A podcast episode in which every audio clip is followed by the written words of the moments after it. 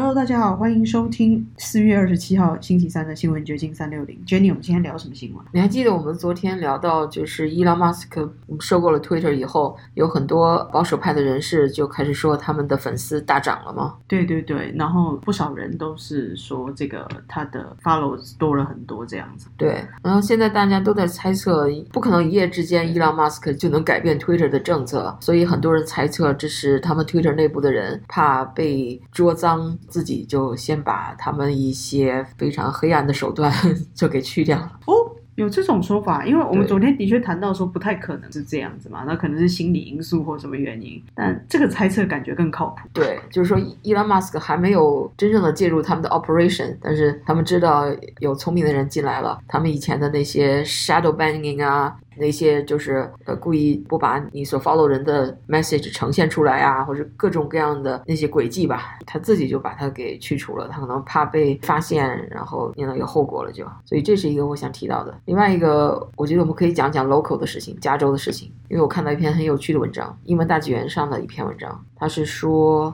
因为上周末在加州的共和党开了一个大会。然后这个大会的结果就是，他们选择了一个州长候选人给他背书了。嗯，这个人是。州参议员 Brian Dale，但是这个选择引起了很大的争议。然后那个加州的很多的共和党人，包括其他的一些候选人，就指责这个加州共和党的 leadership 管理层有这种 pay to play 的这种嫌疑、腐败嫌疑，因为他们认为这个 Sanders 这个背书是买来的，因为他的太太也是一个州众议员，然后他给这个加州的 GOP 捐款了四万多块，然后那个他们就说这个是加州 GOP 收了他太。他的钱，所以就把他给选择成为背书竞选州长的那么一个候选人了。但是我觉得这种捐款啊，政治捐款应该是蛮正常的行为。他真的有涉嫌到这种贿赂吗？因为这个加州共和党这个委员会或他们的那个组织吧，他们要推举出这么一个候选人，要给他背书的话，也要得到就是全体的同意嘛。但是加州共和党竟然有这么一个奇怪的规定，就是说一个人可以投三个票，包括他自己在内，他可以代替另外两个人投票，他管这种票叫所谓的 proxy vote，这就很容易钻空子了。他这个 vote 只要是上面有那个被他代替的人的那个签名就可以了，就可以生效了。那那个人可能是家里有事或者 on vacation，他不能参加这个大会。那你帮我投投吧，可能是这个原意是这样，会有这么一个制度。结果现在这些其他的候选人就指责他在钻这个空子，就利用这样子的方便，反而增加了很多灌水的票。对，所以就有这种 pay to play 的嫌疑了。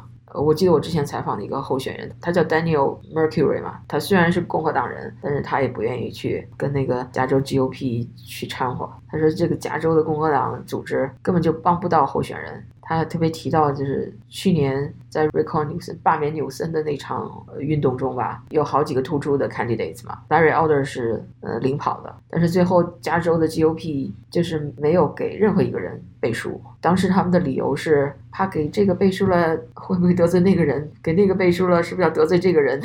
那就代表他没有整合的能力嘛，就是共和党在加州其实是一盘散沙。谁知道啊？给我的印象中，他是因为这个原因，里边可能还有更更深层的原因。所以这种加州共和党，你作为党所谓的党组织来说，你的作用就是给你推这个党派的候选人助力嘛，助选嘛。你起不到这个作用，人家就不愿意。然后你这有 pay to play 这种把戏在。内，那就更不愿意跟你在一起玩了。所以说，建制派无论是共和党还是民主党。都有这个腐败的问题。我正想说，就是加州这么多年来一直是深蓝的，是是有原因的。本身共和党内部就有太多这种体制上的问题，所以也越来越多的独立候选人或者想要自己出来做一些符合自己理念的事情。呀，相对于 CAGOP 加州共和党组织，还有另外一个更草根一点的 California Republican Assembly 的这么一个共和党联盟组织，他们就好像是要廉洁的多，而且要新奇的多。他们去年就是给 Larry Elder endorse 了，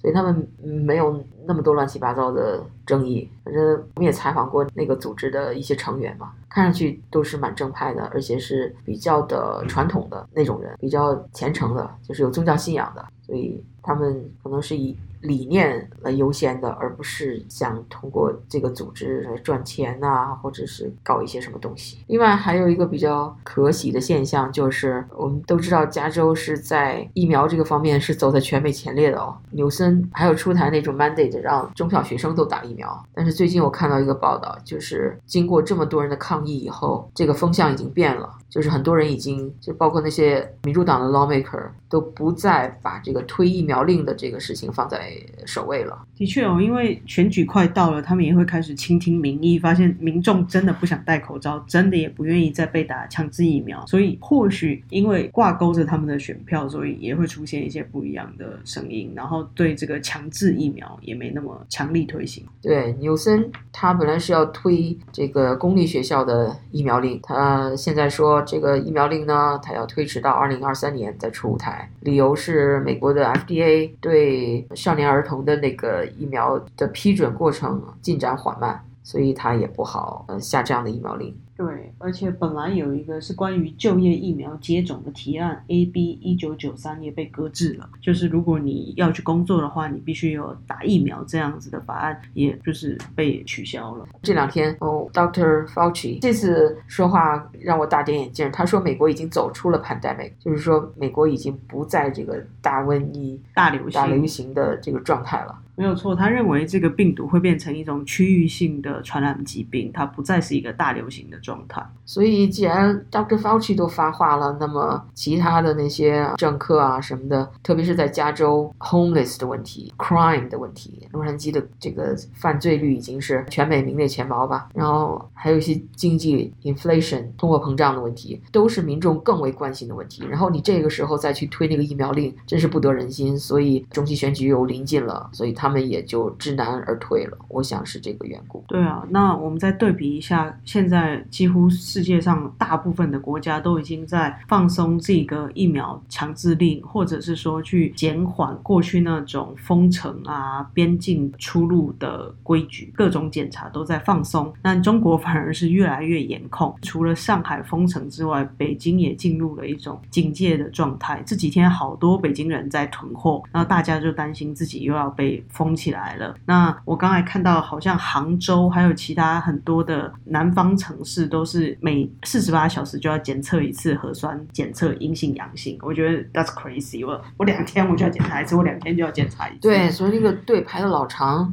大家都在那排队。我看到有一个视频是大家都在那排队检测的吧？然后有一个老头骑着自行车从人大出来了，然后大家都给他鼓掌欢呼，不知道什么意思，不知道，可能因为大家不知道。他怎么出来的吧？怎么把这个老头给放出来了，成了一个英雄了？不知道，就是一堆人在那排队，然后大马路上就这么一个老头，突然骑着车慢慢悠悠的就出来了，就是很搞笑。但是我也没有仔细看那个 context 是什么，上下文是什么，那是一个什么状况。然后因为北京好像有快经历封城的那种样子了吧，很多上海人就给北京人提供了前车之鉴。嗯，对，准备封城，你需要做好这些准备的一个名单。写的很详细诶，当你真经历封城的时候，这些东西是你真正需要的。就是上海人跟北京人的忠告吧，除了物资、常备的药品，还有冰柜以外。一定要买喇叭。他为什么要买喇叭？因为和居委会对骂的时候就不费嗓子了，要用喇叭来对骂。听起来有点好笑，但我觉得好像有点道理。另外还要准备逃生梯，说是因为在火灾的时候要翻过政府装的铁笼子，这个很有道理。现在有视频出来，他们就是把这个小区封了，就像铁笼子那样，铁的网就把它这个封起来了。然后这个时候你真的需要逃生梯才能够翻过去了。低层楼要囤绳子，这样物资可以直接拉上来。不用到楼下去聚集了，拿个篮子绑住绳子，这样挂下去就提上了。对，这还不错。还得记得要换把好锁，撬不开的那种锁。说血的教训，那估计就是大白要闯进来的时候，你得有一个那个很强大的锁把他们挡在门外。这好隐晦啊！这真的是血的教训。就是所以已经到这份儿上了。哎呀。像北京、上海都这样，你想想那小地方那得多么野蛮。这个生活好像按部就班在进行，然后我们透过这个网络啊看到的一些视频，或许比较极端，但我相信在那里的生活的人一定是非常水深火热了，因为那是中国最大的一线城市了，在二线、在内陆的地方可能更恐怖了。对啊，而且我还看到视频，就是有上海人啊，最有优越感的这群人都跑到垃圾桶里去淘吃的了。那你说，要是在什么甘肃啊、云南啊这样偏远地区的人？对，我就突然想到那个所谓的大饥荒的时候，中共是说这是自然灾害啊，但是我们都知道，那其实就是因为他搞大妖精，然后搞了一大堆有的没有的政策，变成一种人祸，产生非常严重的饥荒。现在很不希望大陆再发生这样子的事情。我还看到一个比较有趣的事，就是万达集团的董事王思聪，就大家可能对他印象都是一个公子哥儿这样子，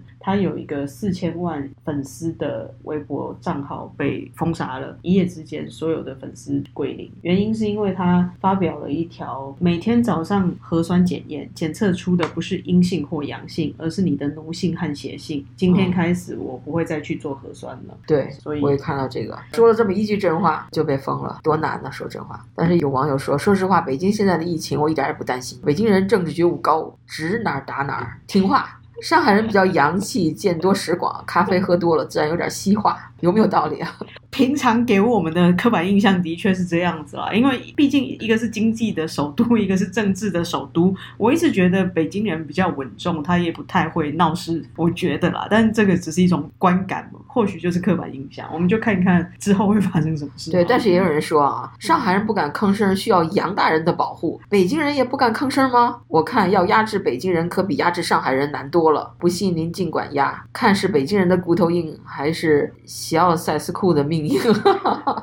什么是齐奥塞斯库？齐奥塞斯库换成了西西奥塞斯库，OK，可以想象了吧？OK OK，懂的都懂。所以就产生了是上海人牛逼还是北京人牛逼的这么一个争论。有网友说啊，七十三年来到底是上海人牛逼还是北京人牛逼，一直没有个确切的定义。北京人看哪儿都是下边人，上海人看哪儿都是乡下人。说爷九六年在上海学习的时候，上海人还在说：“您要浦西一张床，不要浦东一套房。”浦西人认为浦东人都是乡下人。其实这次疫情看出来，自以为是的上海人都是乌龟王八蛋。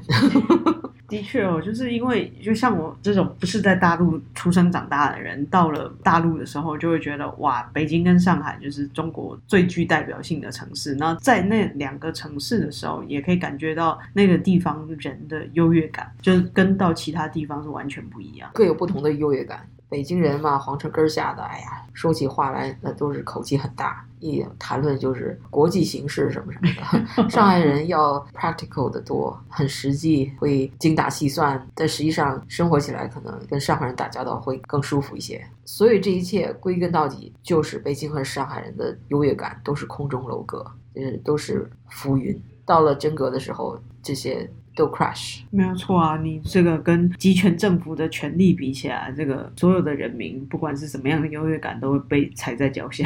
OK，那我们今天就聊到这儿。好的，拜拜，拜拜。